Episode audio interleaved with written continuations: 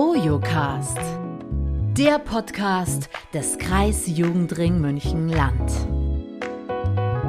Alles rund um Jugendarbeit und natürlich den Kreisjugendring. Wie ein Brennglas. Diese Formulierung kommt einem oft unter im Zusammenhang mit der Pandemie. Auf Klimakrise, die Krise der Demokratie, des Gesundheits- und Bildungssystems hat sich die Corona-Krise noch obendrauf gesetzt. Verstärkt quer durch alle Altersgruppen Probleme und Missstände. Und jetzt noch Krieg in Europa. Keine guten Voraussetzungen für die eigene Gesundheit. Psychisch, seelisch, aber auch körperlich. Welche Antworten man auf eine herausfordernde Situation oder eine Krise findet, hängt stark davon ab, welches Rüstzeug man mitbringt. Achtsamkeit kann so ein Rüstzeug sein, kann uns widerstandsfähiger und stabiler machen.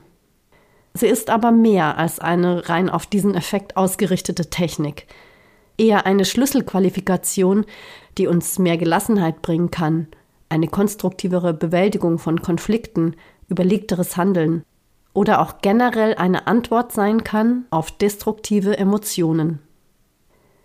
Dem KJR ist die physische und psychische bzw. seelische Gesundheit wichtig, von Kindern und Jugendlichen und natürlich auch von allen Mitarbeitenden, ehrenamtlich oder hauptberuflich.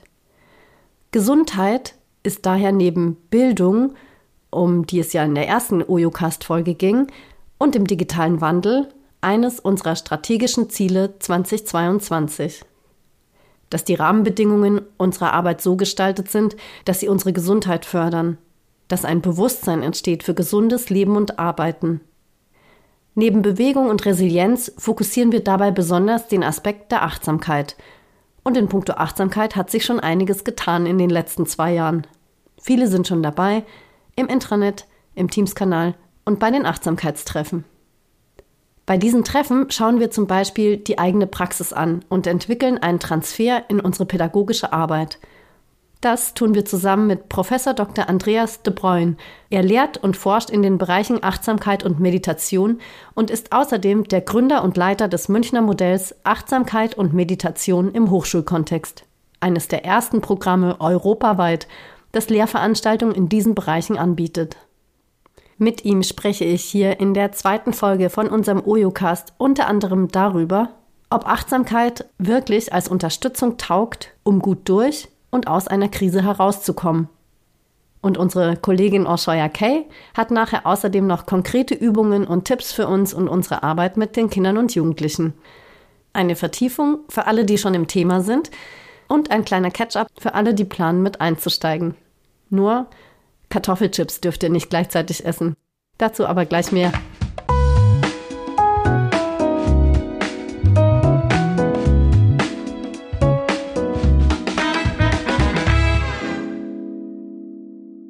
Hallo Andreas, ich freue mich wirklich sehr, dass du dir die Zeit genommen hast. Herzlich willkommen bei uns hier im Ojocast. Herzlichen Dank für die Möglichkeit, hier zu sprechen. Achtsamkeit und Meditation, das sind ja unsere Themen und Vielleicht ist es ganz gut, um erstmal das Spielfeld zu eröffnen, so ein bisschen die beiden Begriffe zu erläutern, weil auch in der Fachwelt ist das gar nicht so klar.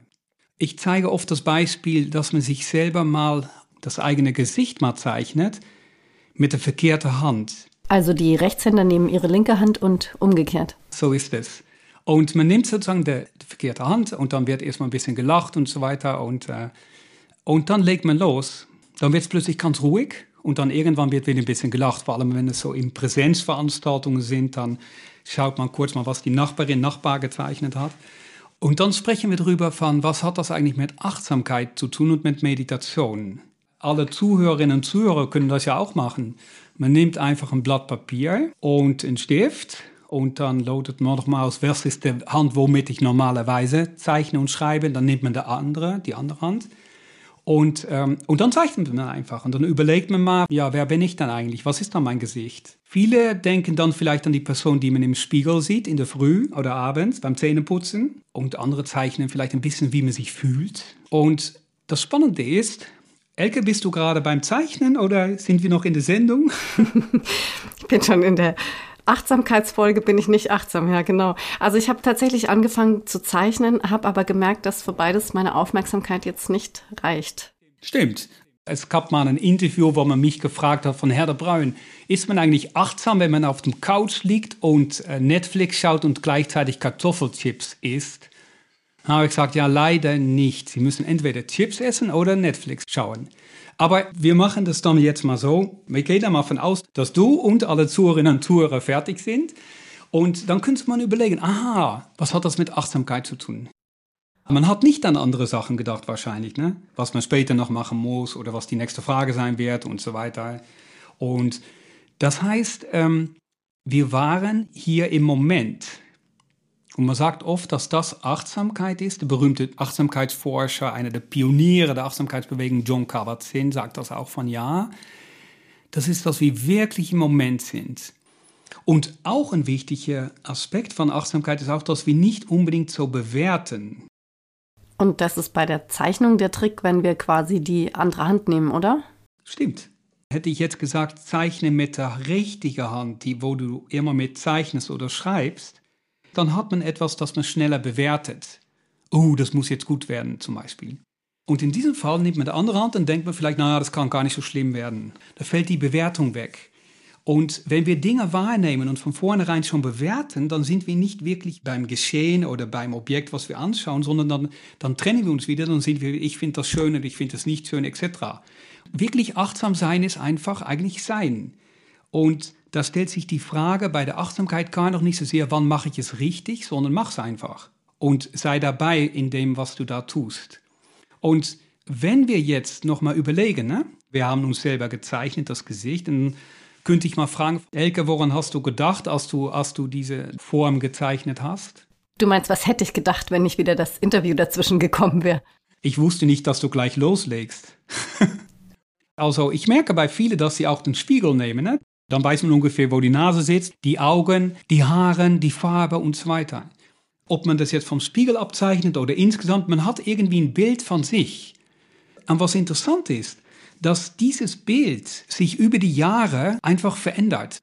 Sprich auch in der Früh und abends. Manchmal hat man einen schwierigen Tag, sieht man ganz anders aus in der Früh als abends. Vielleicht hat man auch in der Pubertät mal grüne Haare oder blaue Haare oder und vielleicht eines Tages, wenn man sehr alt wird, schrumpft man vielleicht wieder ein bisschen. Und gleichzeitig sehen wir auch, dass wir das auch beobachten können.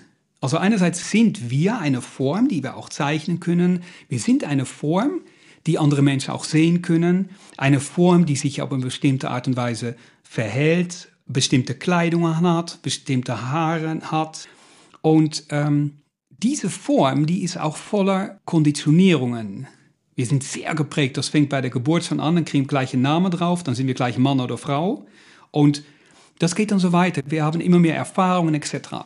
Aber wir haben auch etwas, wir können mit einer Art innere Beobachter, können wir uns auch beobachten. Und diese Beobachter ist nicht an diese Form gekoppelt. Somit haben wir zwei. Und was jetzt spannend ist, dass wir können auch unser Denken beobachten. Welche Gedanken habe ich denn jetzt? Oder mache ich mir jetzt wieder Sorgen oder nicht? Oder auch die Gefühle, die könnte man von Distanz ein bisschen wahrnehmen. Oder körperliche Empfindungen. Wenn wir das tun, zum Beispiel wenn wir jetzt sagen von, wir richten diese Fokussierung, die wir gerade beim Zeichnen hatten, auf unsere Gedanken, Emotionen, körperliche Empfindungen, dann spricht man über Achtsamkeits- oder Einsichtsmeditation. Das sind Techniken, dann schauen wir, ohne es zu bewerten, einfach diese Gedanken, Emotionen, körperliche Empfindungen an und die Wechselwirkungen. Und dann haben wir noch was anderes. Wenn wir jetzt sagen, nee, ich möchte mich komplett den inneren Beobachter widmen, nicht diese Werkzeuge, die da sind, das Denken, Fühlen und, und Handeln oder das Verhalten, der Körper, dann kann ich auch sagen, nee, ich gehe in die Stille und um das zu schaffen, richte ich mich auf ein Meditationsobjekt aus. Das kann der Atem sein, das kann ein Mantra sein, ein Punkt zwischen Augenbrauen, ein Bild. Und man versucht über Konzentration nur dort zu bleiben, nicht auf Emotionen, Gedanken und körperliche Empfindungen zu reagieren. Und dann entsteht was anderes. Dann entsteht im Laufe der Zeit eine Stille. Und dann geht unsere komplette Aufmerksamkeit nach innen oder besser gesagt, was von innen kommt auf uns zu. Und dann sprechen wir über die Meditationen der inneren Versenkung. Und dann hätten wir noch eine Form.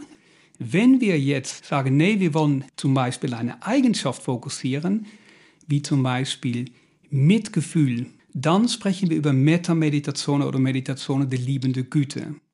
Wir haben sozusagen vier verschiedene Bausteine, wenn wir über Achtsamkeit und Meditation sprechen. Und wenn wir über die Dinge sprechen und Übungen und Wirkungen etc., müssen wir immer überlegen, über welche Form sprechen wir gerade. Ich fasse die vier Formen nochmal zusammen. Achtsamkeit, Achtsamkeits- und Einsichtsmeditation, ähm, Meditation der inneren Versenkung und Metameditation oder Meditation der liebevollen Güte. Das klingt so, als bräuchte man einiges an Zeit, um das zu durchdringen. Man braucht auch Zeit. Es ist interessant, wenn wir über Achtsamkeit sprechen, dass wir Menschen vielleicht schnell geneigt sind zu sagen, dass wir achtsam sind, aber in Wirklichkeit sind wir eigentlich nicht so achtsam. Weißt du, wie viel Prozent wir wir natürlich nicht und die Zuhörerinnen und Zuhörer auch nicht. Aber, aber in Forschung in Amerika hat man mal erforscht, wie aufmerksam Menschen eigentlich sind, wenn sie Sachen tun. Und was kommt dabei raus? Also ich schätze mal, dass man bei der Hälfte der Dinge, die man so tut, nicht so richtig bei der Sache ist. Stimmt. 47 Prozent sind die nicht bei der Sache.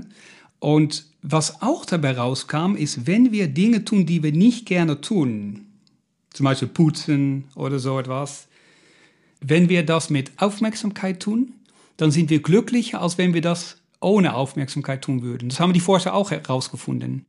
Also hilft uns Achtsamkeit oder achtsames Verhalten dabei, zufriedener und glücklicher zu sein? Das hat zum Beispiel Richard Davidson, der berühmte Achtsamkeits- und Meditationsforscher, herausgefunden.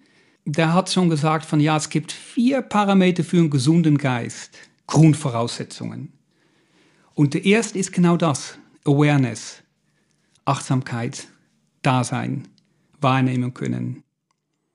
Dann kommt die zweite, ist Connection, Verbundenheit mit uns selbst, mit, mit den Menschen, mit unserer Umgebung, die Fähigkeit auch, sich äußern zu können, Gefühle zeigen zu können.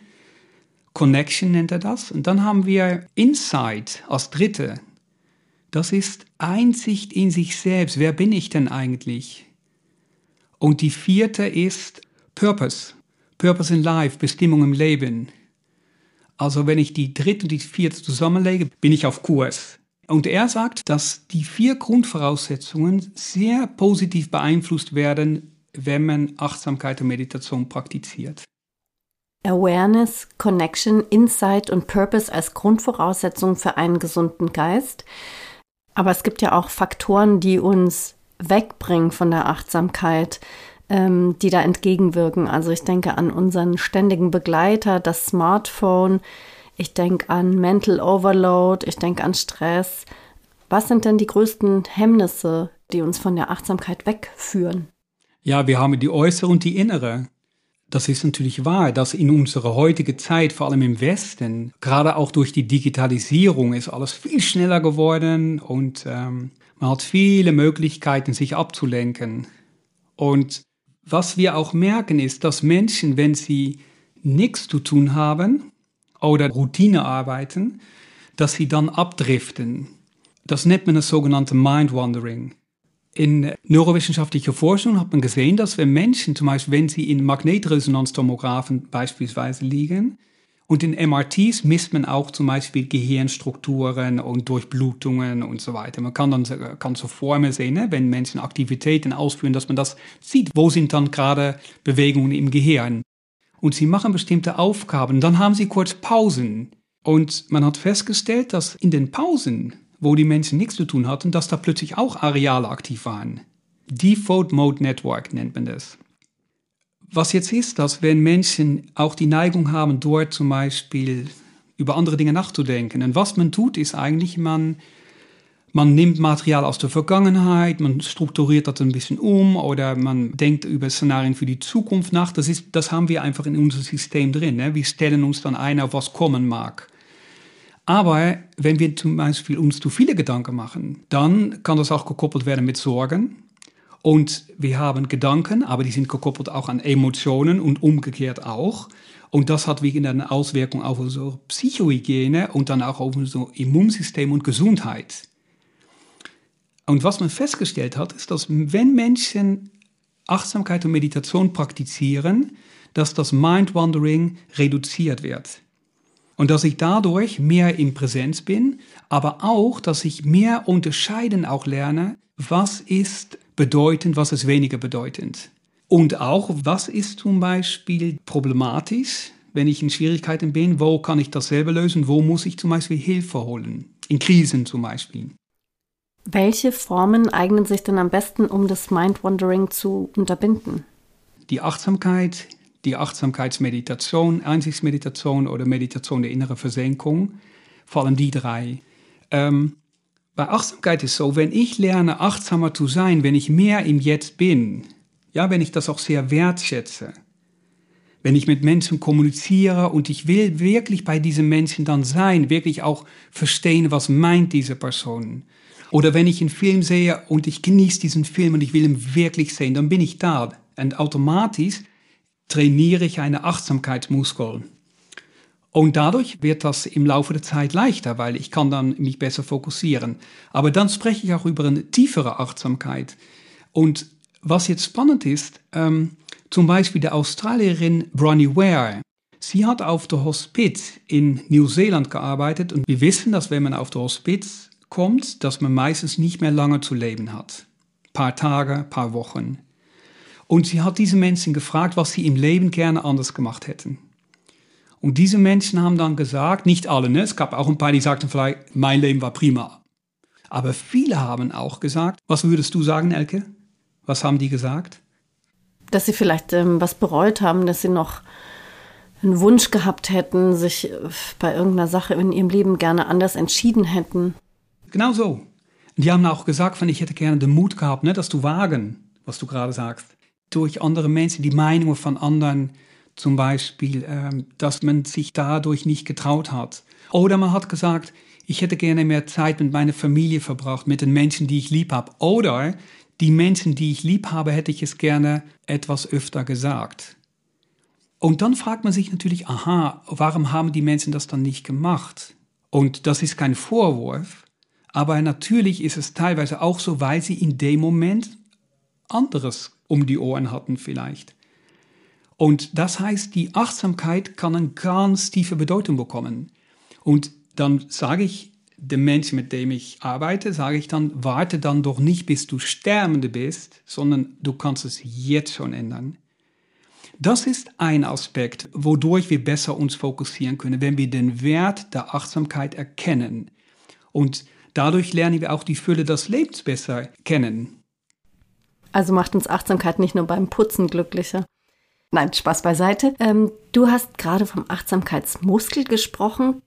Klingt so, als könnte man es tatsächlich üben und könnte erst mal klein anfangen. Ja, ich denke, wir sollten uns nicht so unter Druck setzen. Übrigens, wenn wir uns ähm, im Verhalten ändern, können wir im Gehirn verfolgen. Ne? Das ist ganz spannend. Die Neurowissenschaftlerin Sarah Lazar hat darauf hingewiesen in Forschungen dass wenn wir uns längerfristig ändern, dass wir das im Gehirn sehen. Da bauen sich Strukturen um. Das nennt man auch die Neuroplastizität. Und tatsächlich einfach beginnen und nicht zu große Ansprüche starten. Aber wir müssen noch kurz zurück zu diesem anderen Aspekt. Wenn wir sozusagen ähm, weniger Mindwandering haben wollen, können wir lernen, einfach achtsamer zu sein. Und die andere ist, wir können auch lernen, zum Beispiel durch Meditationstechniken, insbesondere die, die dann sich richten auf ein Meditationsobjekt, dass wir lernen, die Gedanken nicht so viel zu berücksichtigen oder gar nicht. Und dadurch werden sie automatisch sowieso weniger, weil man schiebt dann vieles, was unbedeutend ist, einfach weiter. Das tut man bei den Achtsamkeits- und Einsichtsmeditationsformen. Da lernt man Gedanken zu beobachten, ohne einzusteigen sozusagen. Ähm, und automatisch lernt man dann auch, was ein bisschen bedeutend ist, was nicht.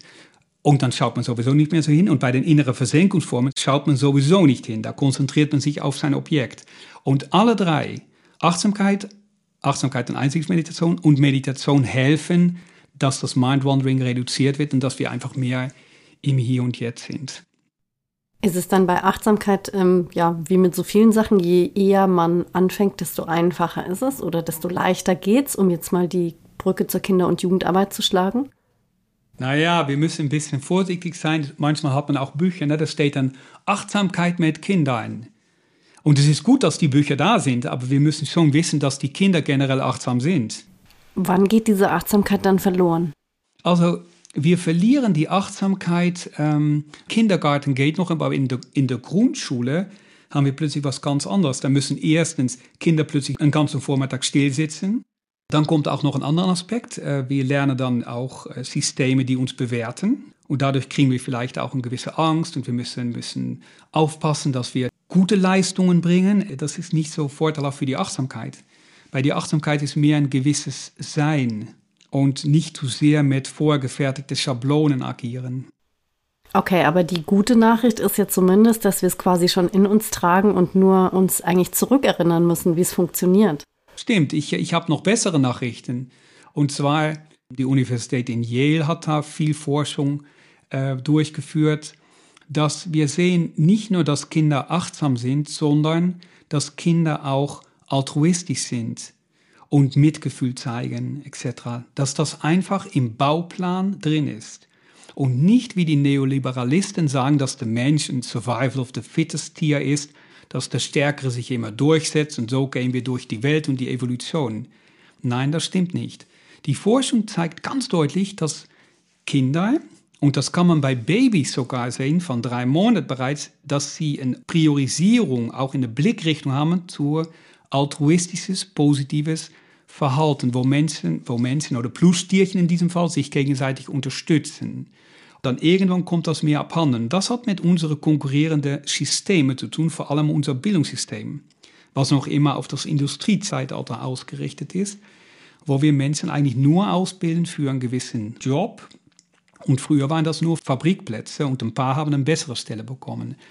Wir sehen auch, wenn es zum Beispiel ähm, Katastrophen gibt, dann zeigen die Nachrichten oft Plünderungen, Fehlverhalten von Menschen. Aber in Wirklichkeit, die Forscherinnen und Forscher haben herausgefunden, statistisch gesehen, dass Menschen in solchen Momenten sich viel mehr helfen, als dass da problematische Verhalten vorhanden ist.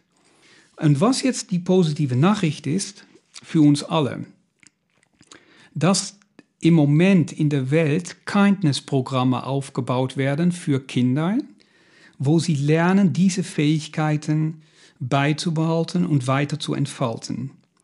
Und zwar, man setzt da vor allem an zwischen vier und sieben. Und das erkläre ich so, oder, oder nicht ich, aber Richard Davidson beispielsweise, der sagt von ja, der Mensch ist immer in der Lage, neue Dinge zu lernen. Und dass das Gehirn sich auch umstrukturieren kann. Das nennt man die Neuroplastizität, aber es gibt drei Fenster, wo das sehr gut möglich ist. Und das ist bei 0, also kurz nach der Geburt, 4 bis 7 und so 12, 13, 14, so in diese Richtungen. Und man legt jetzt genau diese Kindness-Programme, Freundlichkeitslehrpläne in diese 4 bis 7, damit die Strukturen sich noch stärker festigen. Und jetzt kommt's, dann möchte man, dass diese Menschen, die später dann die Erwachsenen werden, dass dann diese altruistische Sichtweise und der Umgang miteinander etc., dass das viel besser wird und zum Beispiel auch auf den Punkt gebracht, dass Krieg keine Option mehr ist.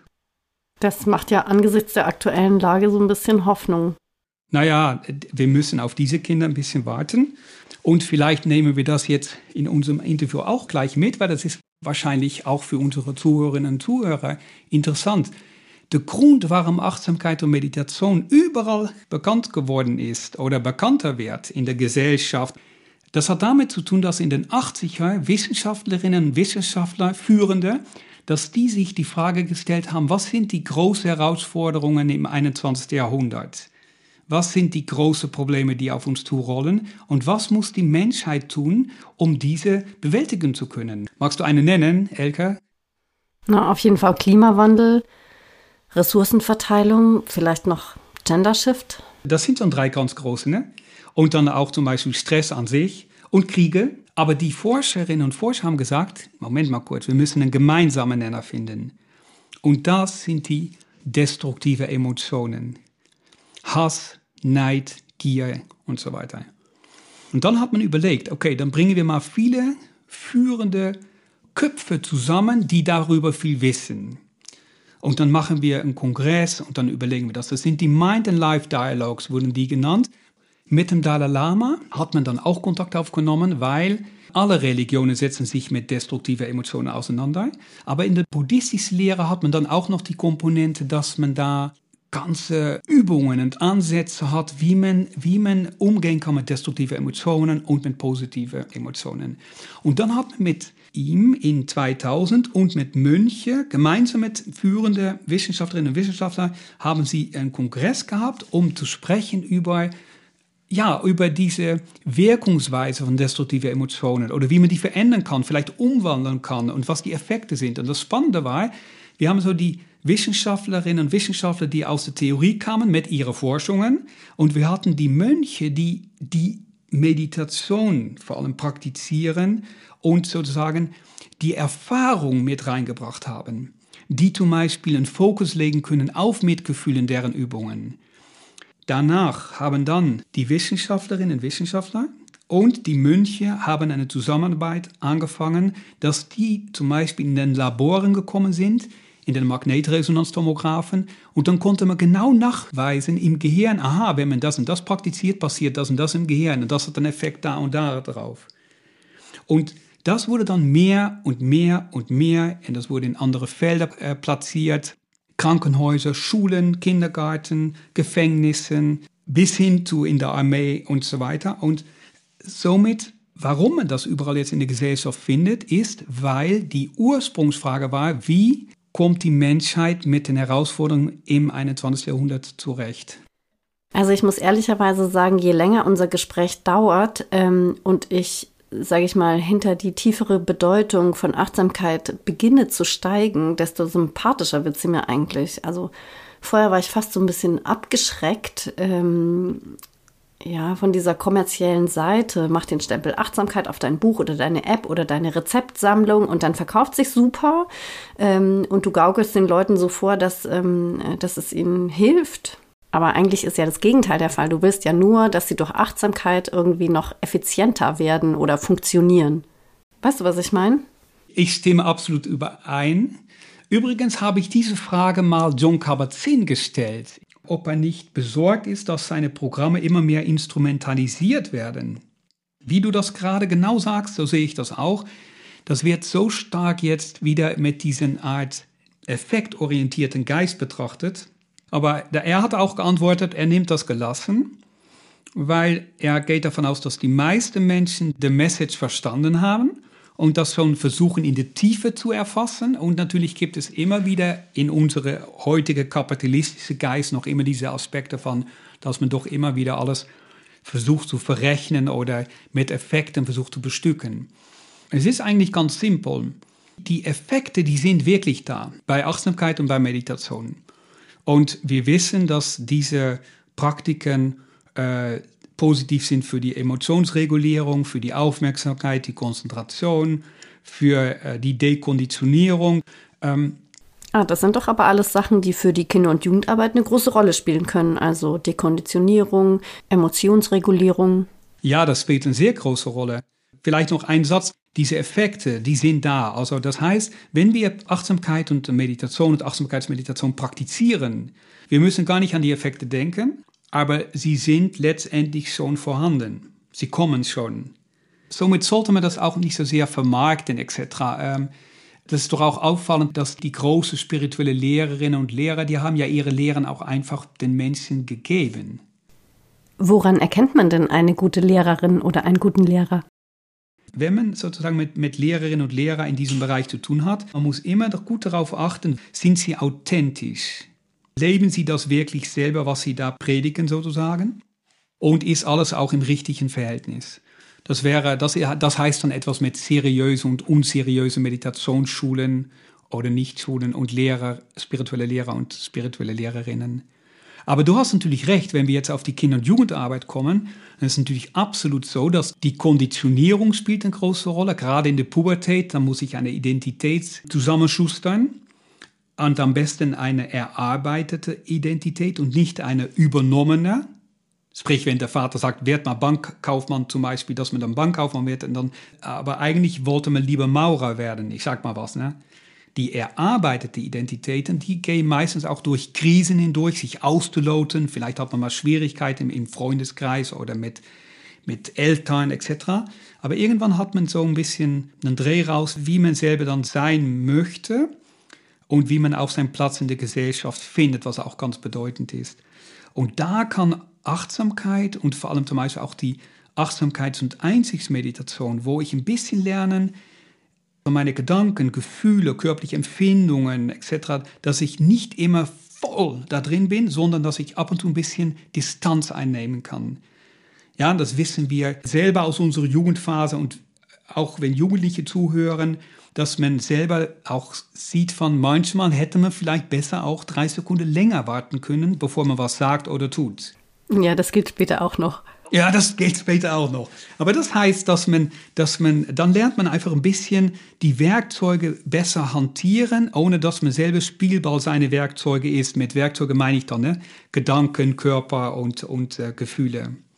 Das ist sehr hilfreich. Wir sehen auch in Forschungen bei jungen Menschen, auch bei Schülerinnen und Schülern, dass wenn sie diese Dinge praktizieren, dass auch die Emotionsregulierung sich verbessert, dass man sich auch besser konzentrieren kann ähm, und gerade auch das Selbstbild sich verstärkt, auch die Selbstwirksamkeit. Da sind schon einige Forschungen. Man fängt jetzt eigentlich erst recht an mit Jugendlichen in diesem Bereich zu forschen, auch bei Kindern. Aber wir sehen schon die ersten Effekte und das ist sehr vielversprechend. Und wie merke ich, dass ich es richtig mache? Wenn sich die Effekte einstellen, wenn ich immer besser werde, wenn ich immer mehr meinen Achtsamkeitsmuskel trainiere? Man kann nicht sagen, dass das so linear schräg nach oben geht. Es wird schon letztendlich immer besser, aber ab und zu fallen wir wieder ein bisschen runter, dann geht es wieder weiter. Aber insgesamt gehen wir immer höher auf der Leiter sozusagen. Und was jetzt wichtig ist, bei Achtsamkeit können wir nicht so viel falsch machen. Sei es, wenn wir selber nicht gefestigt sind. Also wenn wir nicht wirklich eine stabile Ich-Struktur haben, also wenn wir wirklich über psychiatrische Erkrankungen sprechen. Aber auch das zum Beispiel, wenn das ein bisschen der Fall ist, dann kann Achtsamkeit wirklich lernen, im Moment zu sein, in seinen Handlungen, kann sehr hilfreich sein, dass wir ein bisschen weg vom Denken kommen. Wenn wir Achtsamkeits- und Einsichtsmeditation durchführen, also wir betrachten unsere Gedanken, Emotionen, körperliche Empfindungen, äh, dann ist es natürlich wichtig, dass wir wenn wir Schwierigkeiten haben, auch wenn wir uns Sorge machen, Ängste haben etc., dass wir vielleicht zumindest lernen, was sind die richtigen Anleitungen, wie macht man die Übungen und vielleicht, wenn man jemand hat, mit dem man darüber sprechen kann, eine Lehrerin oder Lehrer, wäre das hilfreich und das gilt auch für die innere Versenkungsformen. Gibt es da Grenzen? Also gibt es Fälle, wo man sagt, mach das nicht oder zumindest nicht alleine? Ja, das gibt es. Wenn wir zum Beispiel traumatische Erfahrungen haben aus der Vergangenheit.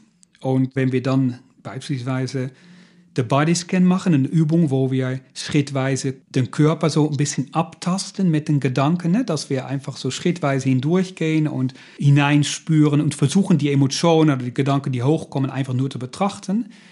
Aber wenn wir schlechte Erfahrungen gemacht haben, dann können diese Dinge natürlich plötzlich aufploppen, sozusagen Intrusionen nennt man das oder Flashbacks, Retraumatisierungen. Und das ist natürlich dann ein Problem. Das gilt auch, wenn wir bestimmte Gedanken zu sehr auf fokussieren, dann können diese Dinge einfach passieren. Und da muss man vorsichtig sein. Aber wir sehen, dann ist es besser, zum Beispiel reine Achtsamkeitsübungen zu machen, dass man einfach wieder versucht, mehr im Jetzt zu sein, ein bisschen weg von diesen Gedanken, Emotionen, körperlichen Empfindungen. Also die richtige Übung auswählen und dann kleine Schritte machen. Kleine Schritte, so ist es. Was wichtig ist, auch auf sich zu hören. Es gibt so ein Sprichwort, wenn die Schülerin oder der Schüler bereit ist, kommt die Lehrerin, der Lehrer von alleine. Kann sein, dass man dann in einer Buchhandlung steht und plötzlich fällt, man will unten ein Buch nehmen, aber von oben fällt einer auf den Kopf und es ist genau das Buch, was wir brauchen.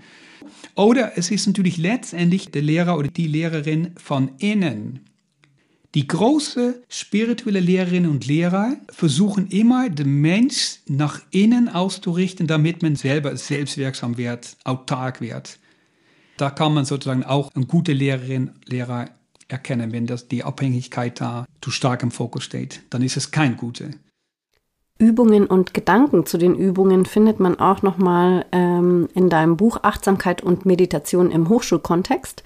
Das ist auch in den Shownotes natürlich drin. Lass mich noch einmal ein bisschen kritischer nachfragen. Ähm, okay, wir machen jetzt diese Übungen, aber helfen sie uns letztendlich nicht nur besser damit umzugehen, mit Mental Overload, wie vorhin schon gesagt, mit Stress, mit schlechten Gefühlen, aber letztendlich bleiben wir ja in dem System wir ändern es ja nicht. Verstehst du, was ich meine? Ja, ja, ich verstehe das. Das ist auch eine der Kritiken, die oft geäußert werden. Wir müssen immer unterscheiden, meines Erachtens, zwischen diese oberflächliche Achtsamkeits- und Meditationspraktiken oder die tiefere. Wenn es die tiefere ist, wenn wir sprechen über die tiefe Achtsamkeit, dann geht es in erster Linie nicht um Effekte. Dann geht es darum, dass wir, dass wir mehr diese Achtsamkeit sozusagen wertschätzen und was auch noch ein Komponent ist, ist das Herz. Das muss auch dazu kommen dann. John Kabat-Zinn spricht von Heartfulness. Richard Davidson sagt von ja, Ethik muss immer eingeschlossen sein. Und äh, Mathieu Ricard, ein bekannter Mönch, der auch viel über Achtsamkeits- und Meditationsforschung äh, geschrieben hat und das viel, pra äh, viel praktiziert natürlich auch, spricht von einer mitfühlenden Achtsamkeit. Was ich ja damit meine ist, wenn wir konfrontiert werden mit zum Beispiel Unternehmensstrukturen, wo die Menschen Berge an Stress haben oder in Schulen, und man sagt dann, naja, dann lernt man mal ein bisschen Achtsamkeit, dass man dadurch den Stress besser aushalten kann, ist es nicht die tiefe Achtsamkeit. Weil die tiefe Achtsamkeit wird auch diese Umgebung verändern wollen. Und das muss man immer unterscheiden. Das heißt, wenn es die mechanische ist, wenn zum Beispiel Scharfschützen und das passiert auch, auch Achtsamkeitstrainingen lernen, um besser zielen zu können und letztendlich töten zu können, dann ist es nicht die Achtsamkeit, die gemeint ist. Es ist nicht die mitfühlende Achtsamkeit, nicht die tiefe Achtsamkeit, sondern instrumentalisiert. So ist es. Und die instrumentalisierte Achtsamkeit, die hat nicht die Kraft, um Umgebungsstrukturen zu verändern. Und was ganz bedeutend ist, wenn Menschen achtsamer sind, in diese Tiefe, ne? in diese tiefe Achtsamkeit, dann sehen wir in Forschungen, dass sie auch selbstwirksamer werden. Selbstwirksamer heißt, dass man die Umgebung verändert. Ein Freund von mir, der macht auch Meditationsforschung und hat mal ein Projekt bei einem Callcenter gemacht. Und nach diesem kleinen Projekt haben einige Leute im Callcenter gekündigt, weil diese Umgebung für die nicht mehr passend war. Vielleicht, wenn ich abschließen darf, was mir sehr am Herzen liegt, Richard Davidson spricht ja über diesen gesunden Geist, was ich gerade erläutert hatte, dass man diese vier Grundvoraussetzungen hat. Und die zwei letzte sind äh, Insight and Purpose. Das heißt, wer bin ich und äh, bin ich auf Kurs? Und jetzt müssen wir ganz zurück zu unserer Anfangsgeschichte mit der Zeichnung. Wen meinen wir dann eigentlich mit diesem gesunden Geist? Meinen wir die Person im Spiegel, die wir dort sehen, dass wir diese, dass wir uns mit dieser stark verbinden, dass wir sagen, okay, die konditionierte Person mit allen möglichen Verhaltensformen, Aussehen etc., das ist diejenige, mit dem ich mich sehr stark identifiziere. Und wie diesen Weg geht, das ist das, so, so wie das auch von außen alles kommt in diese Konditionierung, so geht mein Weg. Oder ist Inside, wer bin ich denn eigentlich, ist das unsere tiefe eigene innere Kern? Ist es das, wo wir wirklich bei uns sind?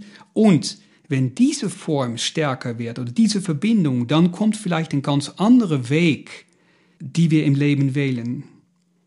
Und dann lässt man diese schwierige oder ungerechte Strukturen auch nicht mehr zu. Also spätestens dieser Satz hat mich mit Achtsamkeit sehr versöhnt oder Achtsamkeit sehr nahe gebracht. Und ich bin mir sicher, wenn ich jetzt nochmal den Stift in die Hand nehme und mich selber zeichne mit der verkehrten Hand, ähm, dann werde ich da noch mal ganz anders rangehen, als ich das am Anfang gemacht habe. Andreas, vielen, vielen Dank für diese Einblicke und das Gespräch. Ich bedanke mich auch äh, sehr bei dir. Das war eine große Freude. Und bei mir schweren immer noch hundert andere Sachen durch den Kopf, was man alles noch so erzählen und sagen kann. und, aber, aber wir müssen, glaube ich, schon mal aufhören. Das stimmt schon. Für dieses Mal hören wir tatsächlich auf und ähm, setzen das aber sicherlich an anderer Stelle fort. Und einen Satz erlaube ich dir noch. Einfach beginnen, geh den Weg und das Leben wird voller und spannender. Sagt Professor Dr. Andreas de Bruyn, Gründer und Leiter des Münchner Modells Achtsamkeit und Meditation im Hochschulkontext, hier bei uns im Ojocast. Und wir nehmen uns diesen letzten Satz natürlich zu Herzen und beginnen tatsächlich. Helfen tut uns dabei eine Kollegin aus dem KJR. Ich spreche gleich noch mit Orshaya Kay und sie wird uns ein paar Übungen vorstellen und auch eine für uns anleiten. Bleibt dran!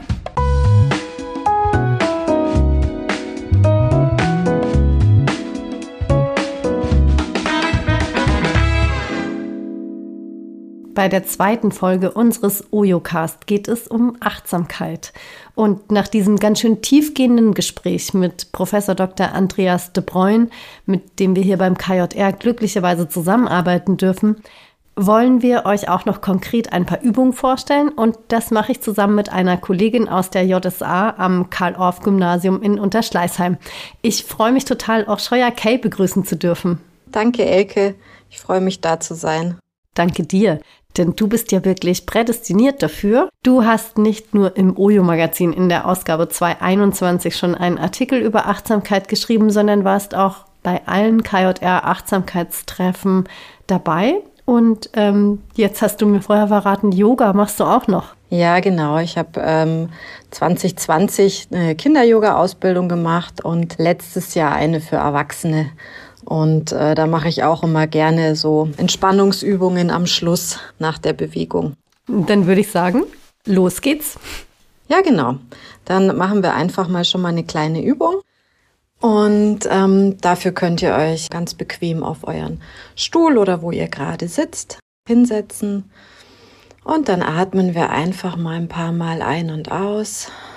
Über die Nase ein und über die Nase auch wieder aus. Und wenn du möchtest, kannst du für die Übung jetzt auch deine Augen schließen. Wenn das unangenehm sein sollte, dann schau einfach am Boden und dann beobachte mal, wie der Atem über deine Nase einströmt und wieder über deine Nase hinaus. Und vielleicht merkst du, dass der Atem, wenn er einströmt, ein bisschen kühler ist und wenn er ausströmt, bereits ein bisschen wärmer.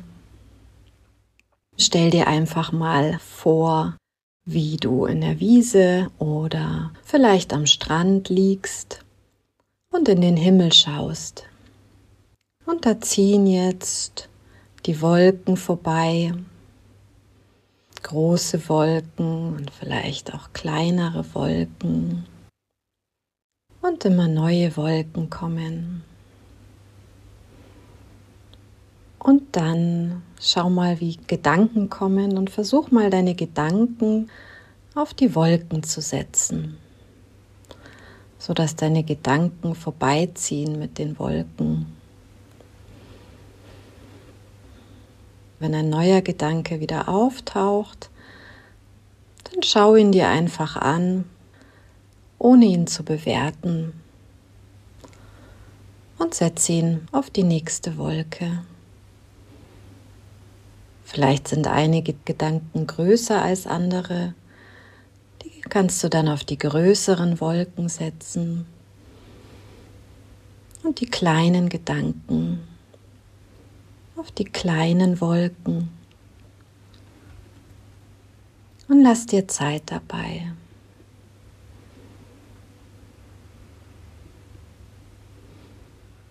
Schau zu, wie deine Gedankenwolken jetzt am Himmel vorbeiziehen. Und vielleicht eine nach der anderen Wolke verschwindet wie sie weiterziehen.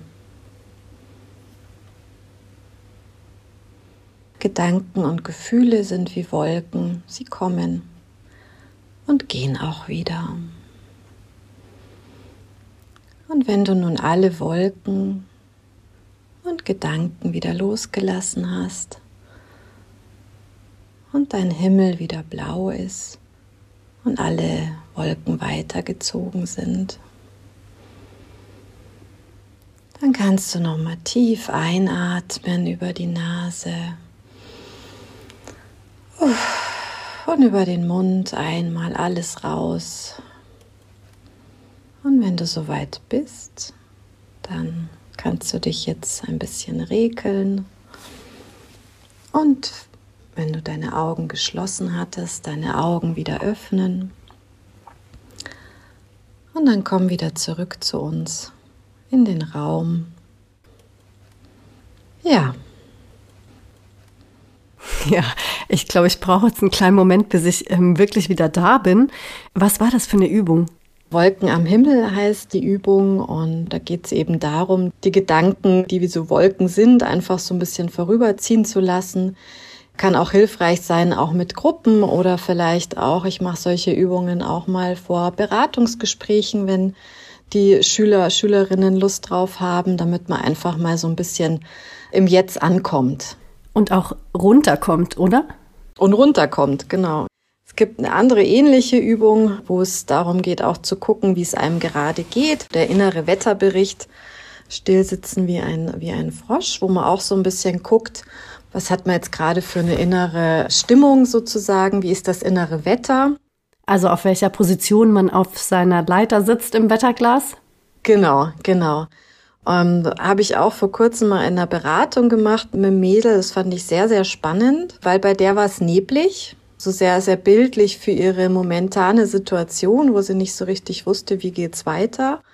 Fand ich eine sehr schöne Übung, die man eben auch zum Beispiel in einer Beratung machen kann. Aber natürlich auch, um so ein bisschen zu gucken, wie geht's gerade den Einzelnen auch in der Klasse oder so. Du hattest mir im Vorfeld noch eine Übung geschickt und bei der musste ich so ein bisschen über mich selber lachen. Die heißt die Boxatmung. Und als ich das gelesen habe, war ich dann gleich so voll in Action und habe die Fäuste geballt. Aber damit hat es ja nun nichts zu tun.